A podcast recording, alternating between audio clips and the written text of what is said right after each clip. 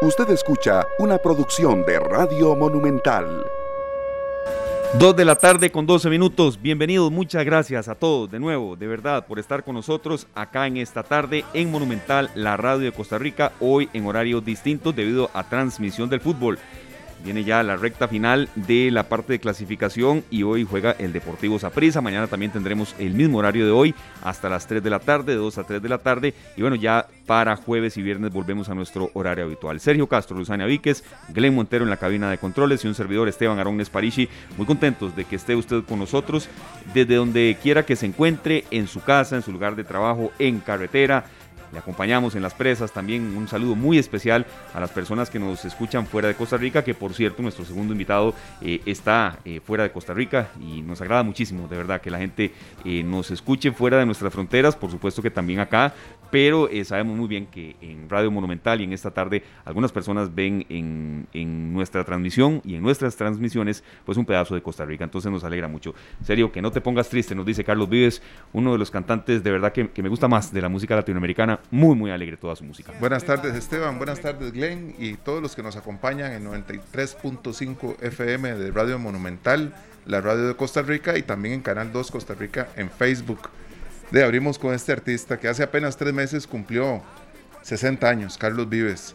Ya con 43 años de carrera, Esteban, ya uno va viendo y va sintiendo eh, la calidad de su música y aparte cómo la gente lo va acompañando cada vez más ¿verdad? La, complicidad de otros grandes cantautores, otros grandes artistas, viene siendo latente, ¿verdad? En, esta, pues es un manojo de éxitos ya lo que tiene Carlos Vives y como dice esta canción, he apurado el calendario, quiero que llegue diciembre para encontrarme contigo. Ahí empieza una, una letra lindísima porque la canción no solamente es alegre en su ritmo, sino que tiene un mensaje muy interesante que dice, no te pongas triste, porque el niño Jesús vino a curar tus penas nos vamos a alegrar, llegó la noche buena y cosas como esa. Una música muy alegre, la de A mí La Tierra del Olvido es una de mis favoritas de él, si no la favorita. Esta eh, tiene un, mensaje muy lindo también y vea, aparenta mucho menor edad de la que tiene, ¿verdad? Sí. Totalmente, sí. Yo recuerdo que en los Juegos Centroamericanos mm. él eh, hizo el, acto, en el acto de clausura estuvo Carlos Vives y me impresionó mucho ver la energía que derrochaba él y su orquesta en vivo. La banda de él es impresionante también. Así es que espero un día poder verlos en concierto. Bueno, ojalá que, sea así, Sergio. Hay, hay una serie de cantantes, de actividades y de, cosas que nosotros queremos de verdad em, retomar eh, cuando esto de la pandemia pase y gente que pueda venir a interpretar su música y demás. Y bueno, es uno de los, de los, de los sueños tal vez ahí también musical que usted tiene. En mi caso, yo no me perdono no haber ido a, ver a los fabulosos Cadillacs, que vinieron muchas veces acá. Bueno, ojalá regresen, y si no, por lo menos ver a Vicentico, ¿verdad? Que se presenta también de vez en cuando. Ya él tiene una carrera como solista muy importante. Así es. Son las 2 de la tarde con 15 minutos. Gracias a todos. Eh, vamos eh, de lleno para, para no correr en cuanto al tema de entrevistas y también para aprovechar el tiempo. Eh, el primer tema que nosotros vamos a tener por acá para todos ustedes es el siguiente precisamente se está dando eh, una serie de visitas que no son los, las más adecuadas ni las más permitidas. Y por supuesto, serio, también aquí viene muy, muy importante este tema, ni las más legales, ¿verdad? El turismo ilegal en Costa Rica, sobre todo en los volcanes. Entonces, eh, creo que es un tema que hay que profundizar también en materia de muchísima actualidad. Eh, esto, serio, que se dio a conocer que el Parque Nacional Volcán Turrialba va a seguir cerrado. Bueno, es que eso esos es técnico, ¿verdad, Esteban?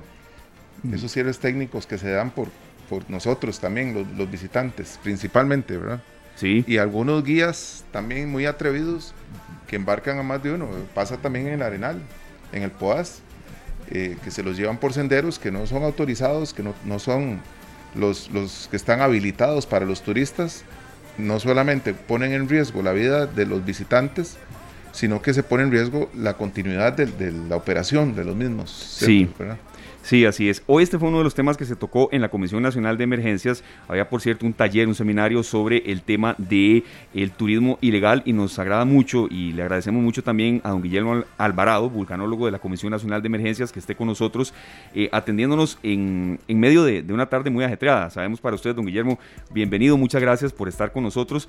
Eh, primero, tal vez lo más reciente, cuál es la información científica más, más detallada que tienen del volcán Turrialba y después sí, como decía mi compañero Sergio, una serie de acciones que estamos desde hace rato, don Guillermo, que, que los ponen a ustedes en carreras y que, ojo, no estamos diciendo a la gente que es en casa, eso no, para nada. Salgan a vacacionar, salgan a, divertirse, a reactivar la economía, a dejar fondos en, zonas que de verdad lo están necesitando, pero no de una manera tan irresponsable como prácticamente ingresar al, corazón, en algunos casos, del volcán Turrialba y está documentado en fotos. Bienvenido, don Guillermo, gracias por su compañía. Efectivamente, muy buenas tardes. En este momento me encuentro en el, en el volcán Turrialba. Eh, andamos con una comitiva acá eh, observando la zona. Eh, efectivamente, la erupción fue pequeña, ya varias erupciones que han ocurrido en los últimos en las últimas semanas son pequeñas en su magnitud, pero bueno, se prefiere seguridad. Tenemos que recordar que en el accidente, que un accidente, pues Costa Rica es una meca turística a nivel mundial.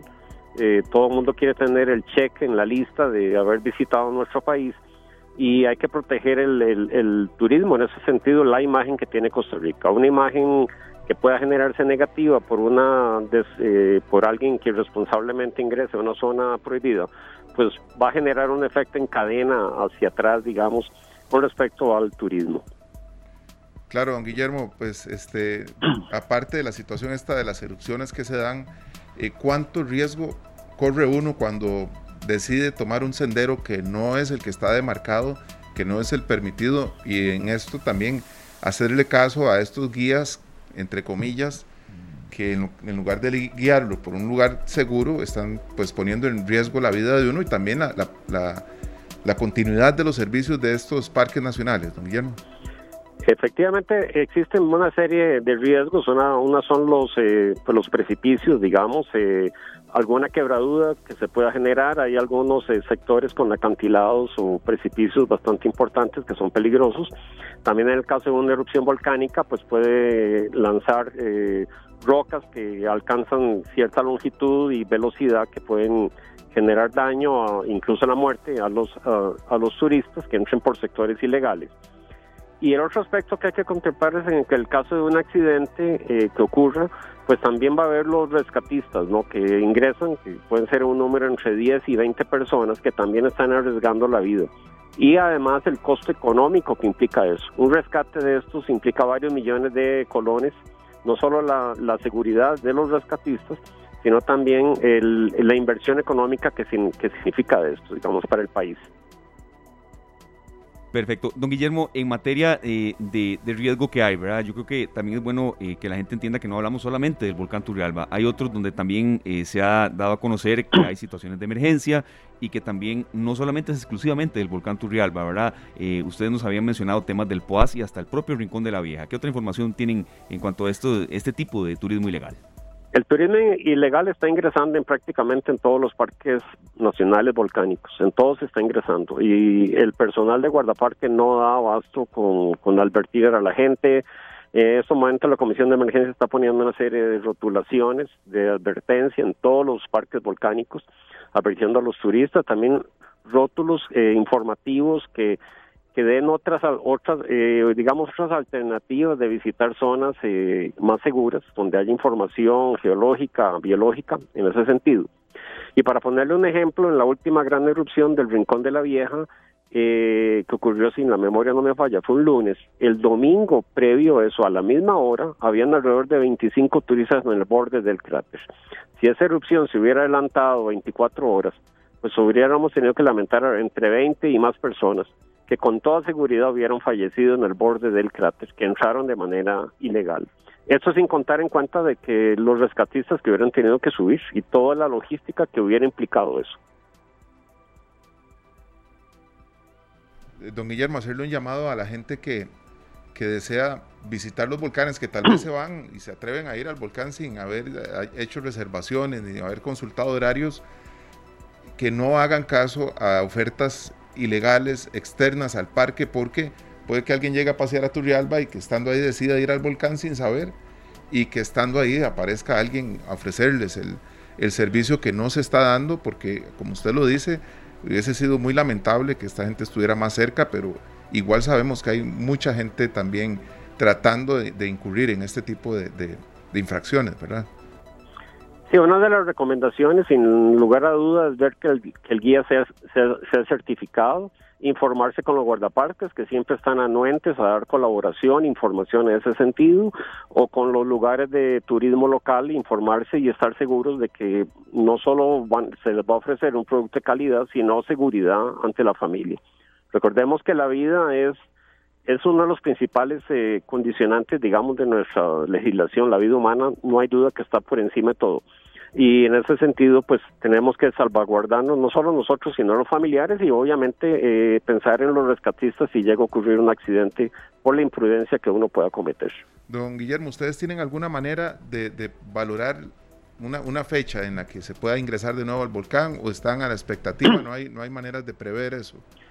Se da generalmente, se da una semana de tiempo para ver cómo evoluciona eh, la actividad de, volcán. Se consulta con los observatorios si han observado eh, algún cambio significativo en los gases, en la deformación, en la actividad sísmica. Y una vez que hay una reunión en ese sentido y que se vea que se retorna a una estabilidad relativa, pues se puede pedir eh, efectivamente se baja el nivel de alerta eh, volcánica y una vez que se baja el nivel de alerta pues se puede dar la apertura del parque. Perfecto, don Guillermo. Por último, una reflexión de ustedes, porque sabemos que la Comisión de Emergencias y, nos ha atendido don Líder en ocasiones, don Sigifredo, y ahora usted muy amablemente, pero ustedes no se oponen a que la gente vaya. Y yo quiero que la gente entienda eso, que a veces cuando los escuchan a ustedes hablar, la gente dice, bueno, ¿y pero qué? ¿Nos vamos a quedar en casa más tiempo? No, no se trata de eso. Sin embargo, eh, es muy riesgoso para la gente, para ustedes, y para un aparato económico también eh, ir por estos rescates que a veces son kilómetros adentro y a veces son días de días en búsqueda de personas. Por último, Guillermo. Sí, lo que la reflexión que Costa Rica tiene un montón de lugares hermosos, eh, seguros, e incluso con los mismos guardaparques hemos estado hablando de las zonas de, amortiguamiento de buffer que están en los alrededores de los parques nacionales que también ofrecen un turismo hermoso Aquí, por ejemplo, estamos hablando de la región de lo del volcán Turrialba. Hoy día los avistamientos de quexales son tremendos, hay una cualquier cantidad de, de quexales, incluso en las afueras del, del Parque Nacional.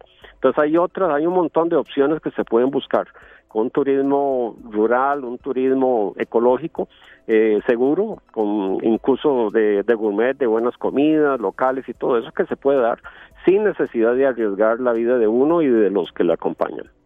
Claro, este, don Guillermo, ya para cerrar, aquí un, amigo, un oyente eh, nos pregunta, don Randa Leiva, que a cuántos metros se puede acercar a cualquier volcán, cuál es la distancia máxima que se puede... Gracias, serio, sí.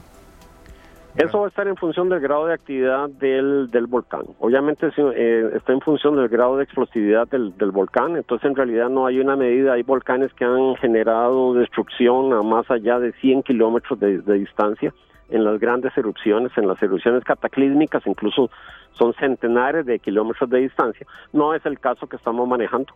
En el caso que está manejando, pues lo prudente por lo menos es de estar a unos 400 metros, 300 metros del, del, cráter, en el caso que ocurra algo, para uno también tener tiempo para buscar algún lugar seguro.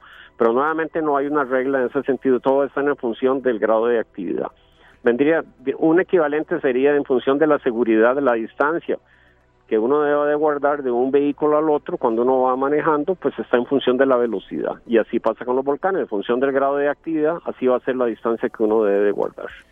Perfecto, don Guillermo, muchas gracias de verdad por, por su ayuda, por su, por su luz en, temas que, que, despiertan mucho interés en la gente y ahí estaremos atentos a cualquier comunicación que la, la, Comisión de Emergencia. Sí, señor. Nada más quería comunicar que el primero de diciembre, el, el, primero de diciembre probablemente se va a dar una charla a diferentes medios y todo Ah, sobre el turismo ilegal y sobre la manera como disfrutarlo de, manera segura, digamos que de cómo hacer un turismo eh, seguro. En ese sentido se va a informar una charla y después se les va a enviar a los medios de comunicación.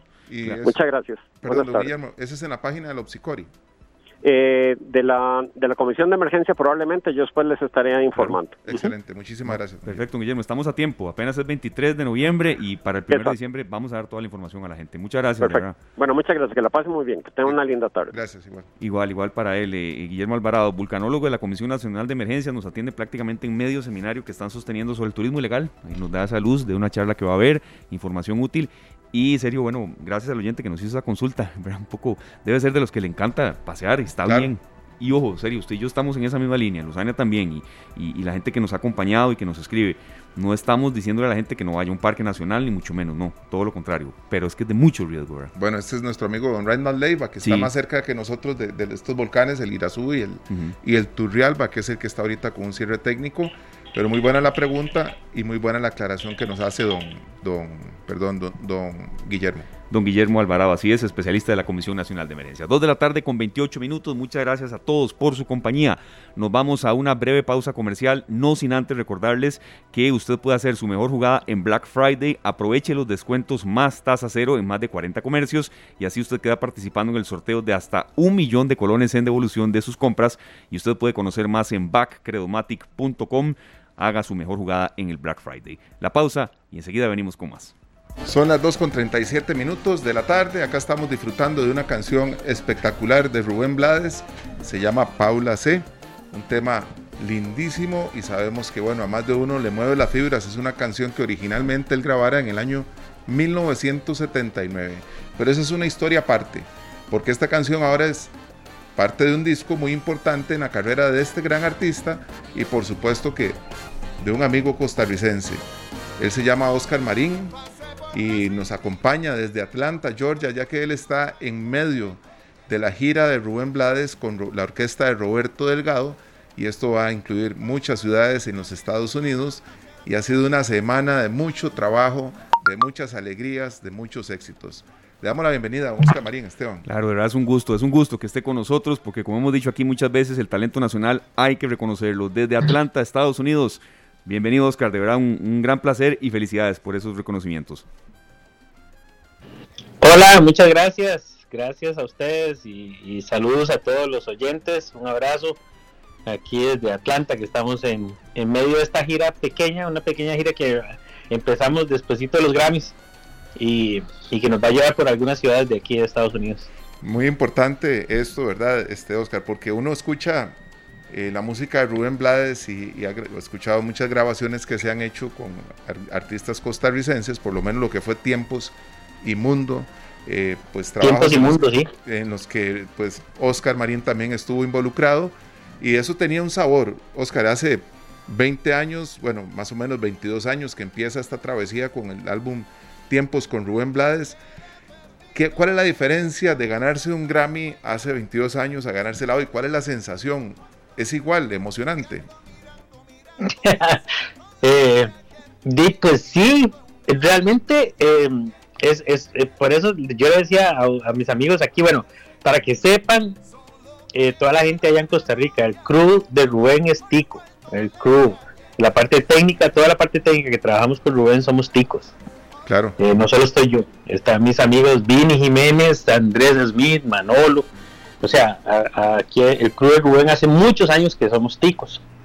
Este, y bueno, sí, es, yo, yo le decía a ellos que, es, o sea, para mí ha sido un vacilón porque de, yo, yo ya tenía cuatro Grammys, yo tenía como ocho nominaciones y cuatro Grammys, y esta es la primera vez que, como que la gente se da cuenta, o se dio cuenta, y entonces empezó como, como a ver un poco más de, de, de bulla al respecto, pero sí, claro, es, los premios son, es, es difícil entender eso porque al final de cuentas uno hace el trabajo para que quede bien y uno no piensa en si va a haber un premio o no. Claro. Es simplemente hacer que el trabajo quede bien y si bueno, ya una vez que, que el trabajo es reconocido, pues sí, por supuesto que es muy bueno y, se siente bien que reconozcan un trabajo, pero, pero lo más importante ya se hizo, que fue hacer bien el trabajo al final de cuentas. Claro, don Oscar, a veces uno no, no trabaja con el propósito de recibir un premio, aunque por supuesto que, que motiva ¿verdad? para lo que viene. Yo creo que la gente, eh, eh, en este programa tratamos de, educar un poco, ¿verdad? Pero viera que mucha gente sí sabía de usted, de verdad, lo digo, pero tal vez recordar un poco más cuál ha sido su trayectoria, Oscar, y eh, cuánto tiempo proyecta estar fuera de Costa Rica. Sabemos que, que un año que ha sido complicado para todos y, y en la industria de la música también. Sí, claro, han sido dos años, dos años muy difíciles, ¿verdad?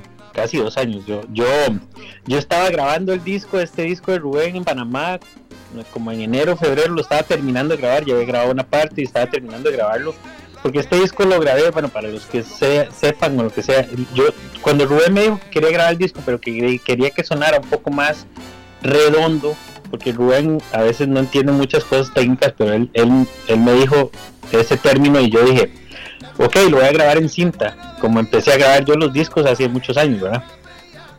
Entonces este disco lo grabé en cinta y busqué un estudio que encontré, un estudio en Panamá que tenía una cinta y que tenía una máquina, una grabadora de cinta y ahí lo hice. y cuando terminé, estábamos terminando de grabar ese disco y yo, bueno, yo estaba de gira con Chayanne, iba de gira para Sudamérica cuando me mandaron para la casa, en febrero, de hace dos años, hace casi dos años. Entonces, ha sido muy duro para todo el ambiente, para todos. Yo tengo muchos amigos que la han pasado muy mal. Eh, o sea, ha sido, ha sido realmente muy difícil para la industria eh, estos dos años, pero bueno, estamos viendo como una luz, estamos viendo como una algo que se abre y que ojalá podamos ya entrar un poco más en la, en, el, en la normalidad, ¿verdad? Claro, Oscar, hace dos años aproximadamente, días más, días menos, porque eran unas fechas eh, por acá en, noviembre, creo, que nos encontramos en Punta Arenas. Tal vez no recuerda, Oscar no tiene muy presente esa fecha, pero fue para el concierto de Luis Enrique. ah, sí, sí. ¿Verdad? Y este, cuando uno está ahí, y vieras qué curioso, ¿verdad? Porque no todo el mundo sabía quién, era, quién es Oscar Marín.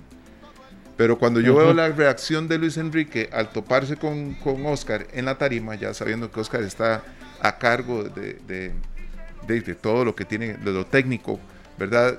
Él, yo lo vi con mucha paz y mucha tranquilidad. ¿Cuánto, verdad? Porque es, es, que ese es el tema, Oscar cuánta tranquilidad tiene un artista que sale a la tarima y sabe que cualquier fallo que haya normalmente no tiene que ver con su equipo, su equipo directo de trabajo. Ajá. Qué importante que es eso. Sí, sí, esa vez me acuerdo, sí, sí, que me llamó Luis Enrique para que hiciera monitores en ese concierto que venían en Punta Arenas y, yo fui a hacerlo y claro, sí, súper emocionado, súper agradecido con Luis. Yo ya había hecho una gira con Luis Enrique hacía un par de años atrás, creo. Eh, y, y, entonces, de claro, ya lo conocía, ya sabía cómo, cómo le gustaba y él, y él ni siquiera probó sonido. Él llegó de una vez ahí, se montó la tarima y tocó. Y, y sí, Luis siempre es una persona súper carismática, es muy, muy, una persona muy, muy jovial, muy, y muy, muy amable. Entonces, eh, la reacción que él tuvo cuando me vio, porque no nos habíamos podido ver de antes, y nada más él se subió a la tarima, se puso el audífono y se tiró. Y, por dicha sí nos salió bien, todo, todo bien ese día. Qué bueno. Eh, Oscar, un mensaje tal vez también para todo el sector musical. Eh, usted es ingeniero de sonido, pero tiene mucho contacto con gente que, ha sufrido mucho, ¿verdad? Mucha presentación virtual. Aquí Sergio y yo y Luzania también le hemos dado mucho impulso al artista nacional que está viendo en estos meses y sobre todo ya de cara al 2022 bueno, eh, una posibilidad de, que esto camine un poco más rápido, ¿verdad? Que, quisiéramos que, uno em, pudiera adelantar un poco más el tiempo. Y poniendo rápidamente un ejemplo, ya para marzo se espera que, haya capacidad de 100% en aforos. Oscar. Sí, claro. De hecho, bueno, eh, ahí les voy, a, les voy a tirar, les voy a tirar un anuncio y, digamos, yo, yo cuando llegué a Costa Rica y, y, y, bueno, también me dijeron que eran como tres meses que nos íbamos a quedar queditos y ya llevábamos dos años, este, pues en la industria musical ha sufrido muchísimo. Tengo muchos amigos y mucha gente que, de, que y no, no solo la industria musical, ¿verdad? También el turismo. Eh, muchos amigos que eran bartender, que, eran, que trabajaban en casinos, etcétera, que han quedado sin trabajo. Y eso ha sido muy duro para muchas familias y, y realmente no hemos tenido un apoyo real. Este, eh, digamos, el back que nos dio la oportunidad, la gran oportunidad, la inmensa. Le, estoy súper agradecido con el back porque nos dio una ventana para, para hacer streamings cuando nadie sabía que era hacer eso, ¿verdad? Al principio, cuando empezó la pandemia y, los streaming eran una cosa que nadie sabía cómo hacerla.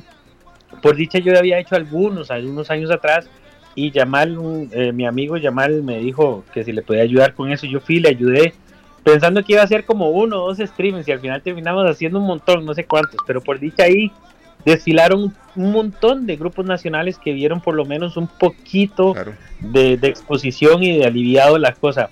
Este, ha sido muy difícil, por supuesto, ha sido muy difícil y ahorita estamos viendo como lo que decía, como, como que se está abriendo una ventana.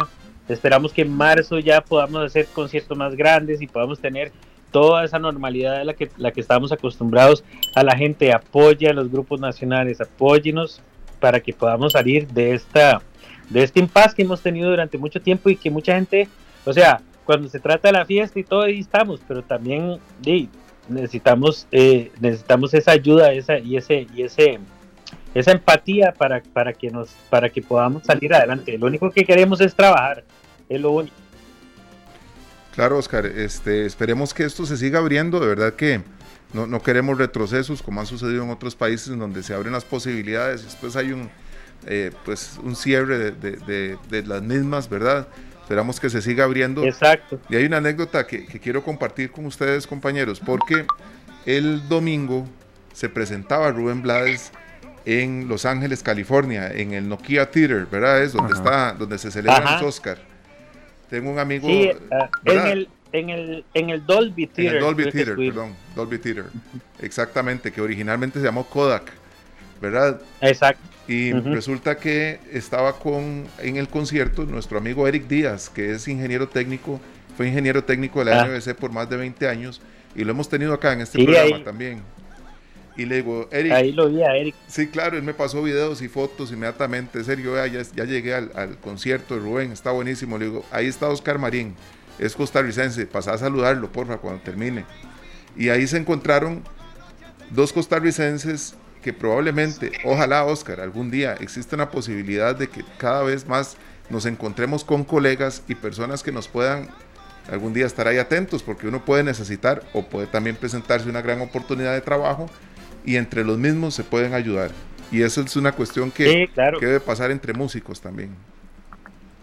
Por supuesto, sí, claro. De hecho, hay una anécdota que yo le, yo le cuento a mucha gente. y Yo estaba, yo estaba haciendo con Rubén, fui a hacer, bueno, hemos ido varias veces a, un, festival de jazz que se llama North, North Sea Jazz Festival. Ese North Sea Jazz Festival lo hicimos en Curazao y ahí en Curazao me encontré al hermano de Eric Román, que es un gran ingeniero de sonido en Costa Rica. Estaba el hermano ahí, pero cuando estaba haciendo el concierto, nosotros, nosotros eh, creo que abríamos, no me acuerdo cómo era la cosa. La cosa es que cerraba Stevie Wonder. Y el concierto lo cerraba, estaba Alicia Keys, Stevie Wonder, Maná, Sting. Habían varios grupos ahí. Y, detrás del escenario estaba yo hablando con, con varias gente y el manager de nosotros en ese momento se llama Ariel me dijo, vení para presentarte un tico. Y yo fui a ver y me encontré con, con el tico y me dice, ah, yo soy el ingeniero de, que voy a hacer Stevie Wonder. Yo soy mi ingeniero de sonido Stevie Wonder. Y yo, así, ah, yo soy de Limón, me dice. Pero hace muchos años vivo en Estados Unidos. Y, y me pareció, o sea, una anécdota vacilona porque ahí, entonces en ese momento habíamos como 20 ticos ahí trabajando en ese festival. Y, y, y lógicamente hay muchos ticos que están haciendo muchas cosas muy importantes fuera de nuestras fronteras y adentro también, ¿verdad? Claro. Perfecto, bueno, muchísimas gracias Oscar por estos minutos y, bueno, a seguir adelante, ¿verdad? Eh, cierra el año con una muy buena noticia y sabemos que, que, ustedes representan a todo un sector artístico que ha sufrido mucho en pandemia. Muchas felicidades, Oscar. Sí, también hoy, me, hoy me despertaron con la noticia de que el álbum fue nominado para los Grammys gringos. Ah. Así que vamos a esperar qué pasa. Ah, eso es maravilloso. Es una gran noticia porque esas nominaciones ya de, por sí representan un, triunfo enorme, Oscar. Felicidades. Sí, muchas gracias. Muchas gracias a todos los oyentes, muchas gracias a toda la gente y gracias a ustedes por, por, por, por contactarme. Un abrazo. Un fuerte abrazo y éxitos, que vengan más éxitos y más trabajo. Gracias.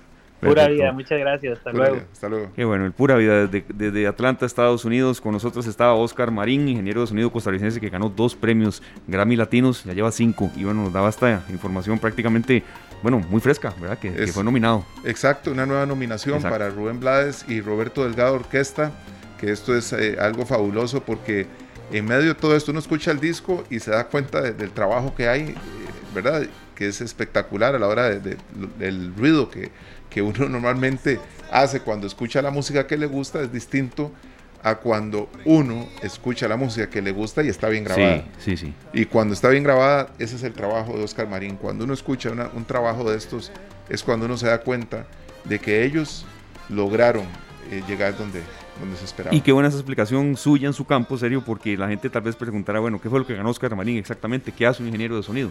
Bueno, acaba de darle respuesta. Cuando se dan este tipo de situaciones, ¿verdad? Que un álbum gana un Grammy, tiene que ver el trabajo final. No, no hay otra. No, no, hacen una valoración de lo que se, de lo que se planeó hacer. La valoración es en base a lo que la gente está escuchando. Y ahí el trabajo de edición y el post grabaciones es el trabajo más maravilloso que logran pues profesionales como Oscar Marín y este, este demás compañeros que él tiene ahí. Así es, muchas felicidades a él y a todo el grupo y también a las familias que siempre están juntos, junto a ellos en todos estos esfuerzos. Las 2 de la tarde, 52 minutos, nos vamos a nuestra última pausa comercial y enseguida venimos ya con el bloque de cierre y un pequeño adelanto de lo que tendremos mañana. No le cambie, usted escucha Monumental, escucha esta tarde, ya viene pelando luego también. Este programa fue una producción de Radio Monumental.